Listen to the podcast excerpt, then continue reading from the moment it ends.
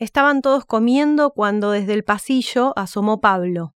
Oxana fue la primera en verlo y del tropiezo que dio casi se cae. Pablo saludó y los demás se sorprendieron. ¿Cómo entraste? Estaba el portón sin llave, aclaró él. Elvira corrió a cerrarlo y preguntó quién había cometido semejante descuido. Violeta empezó a llorar. Olió al padre. ¿No tendrá hambre? fue lo primero que dijo Pablo, levantando a Upa Violeta. Le di la mamadera hace un rato. ¿Por qué llora? No sé, pregúntale. Astrud se acercó y le dijo, ¡Ey, te dejaste la barba! Sí, bueno, los tres pelos que me crecen. ¿Te queda buena? Ella me dijo que me la dejara, pero ahora dice que no le gusta. Oxana le clavó la mirada y sin responder se fue para adentro. Pablo la siguió. ¿Astrud se estaba burlando de mí? ¿Por? Por lo de la barba, por ahí le parecía que me quedaba mal. No seas tan perseguido, adora. ¿Vos por qué me pediste que me deje la barba? Porque pensé que te iba a quedar bien, pero ahora no te gusta. No sé si no me gusta, tenés pocos pelos, te queda como si fueras un puber. Vos sabías que soy bastante lampiño. No sabía cómo te iba a crecer en la cara, siempre te afeitaste desde que te conozco, no es tan grave tampoco. Ok, después me afeito entonces. O oh, no, me da lo mismo, ¿cuánto tiempo vamos a hablar de tu barba? Desde que había llegado el padre, Violeta tenía cara de felicidad. Estaba claro que su hija solo quería al padre, que a ella la odiaba y que cuando creciera un poco ya sería innecesaria esa relación. Me dijiste que no ibas a venir. Me arrepentí. ¿No estabas enojado conmigo? Sí, no sé. Te amo. Oxana sintió ese te amo como un chicle usado recalentado por el sol que se le pegaba en todo el cuerpo, una mezcla de molestia y asco. ¿Por qué no se separaba? Porque ella también lo amaba, pero necesitaba espacio para enojarse, para sentir que él era otra persona. Hablaban tanto, hablaban siempre, se entendían tan bien que ya no lo soportaba más. Te extrañaba, Vivimos juntos, nos vemos todos los días. No me gusta estar peleado con vos. Además soy tu pareja, el padre de tu hija. ¿Cómo no voy a estar en el aniversario de tus padres? Oxana lo miraba con odio y se descascaraba las uñas. No te rompas las uñas, que te lastimás. ¿Te alcanza un alicate? Déjame lastimarme, por favor, déjame que haga conmigo lo que quiera. Hablas como si me estuviese cortando con una gilet. No me lastimo, Pablo, me rompo las uñas porque me sobran pedazos de cuerpo. Pablo jugaba con Violeta, le tapaba la carita y ella respondía con risa de bebé. Oxana lo veía nublado, se imaginaba en un trío con él y con su compañero de oficina. Necesito descansar, Pablo. ¿De qué? De hablar, de reflexionar de a dos, de las preguntas. Todo el tiempo me haces preguntas. ¿Vos me querés? Oxana resopló. Perdóname, no tendría que haber venido y menos estar haciéndote todas estas preguntas. Te ahoga, te entiendo. No me entiendas, por favor. A la altura de esa frase, Oxana ya no sabía si quería que se quedara o se fuera.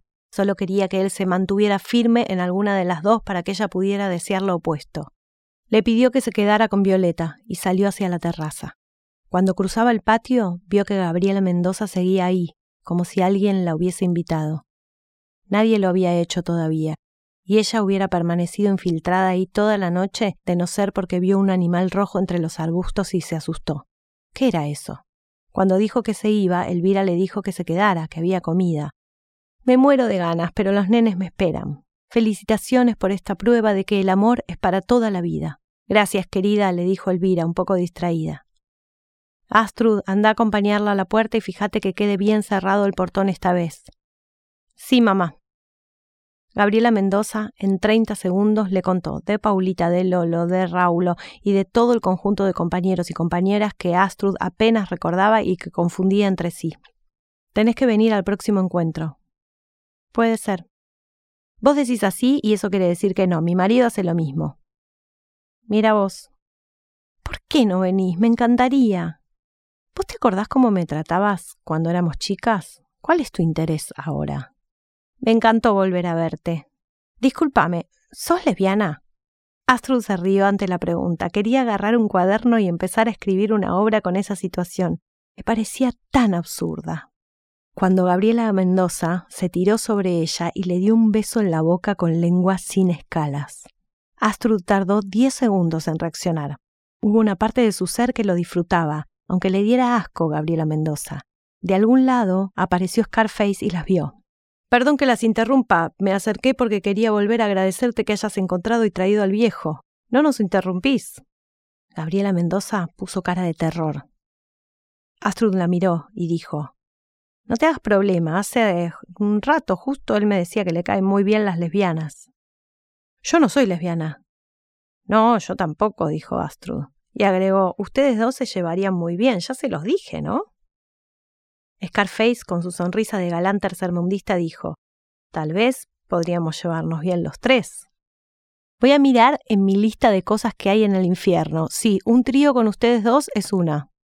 Me parece que hubo un malentendido. Tengo que ir con mis hijos y mi esposo que me esperan. Astrud le pidió que le mandara saludos de su parte a Rolo, a Rulo, a Cholo y a todos los que correspondiera. La dejó salir y cerró el portón. Lo miró a Scarface, que parecía un puma en celo con ojos brillantes en la oscuridad. Astrud empezó a caminar hacia adentro y se desacomodó los rulos con la mano, en su clásica forma de peinarse. Scarface la agarró del brazo. Me calentás, me volvés loco, me calentás mucho, no podés hacerme esto.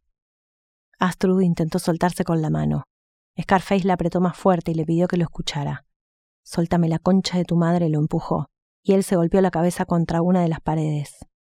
¿Qué haces, tortillera de mierda? Se le acercó, la agarró del cuello, la puso contra la otra pared.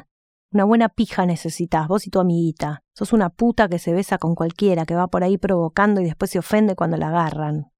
Astrud pensó que si escribiera esa situación pondría otro parlamento al personaje. Eso que decía Scarface era un lugar común, solo sucedía en la mala televisión y en la realidad.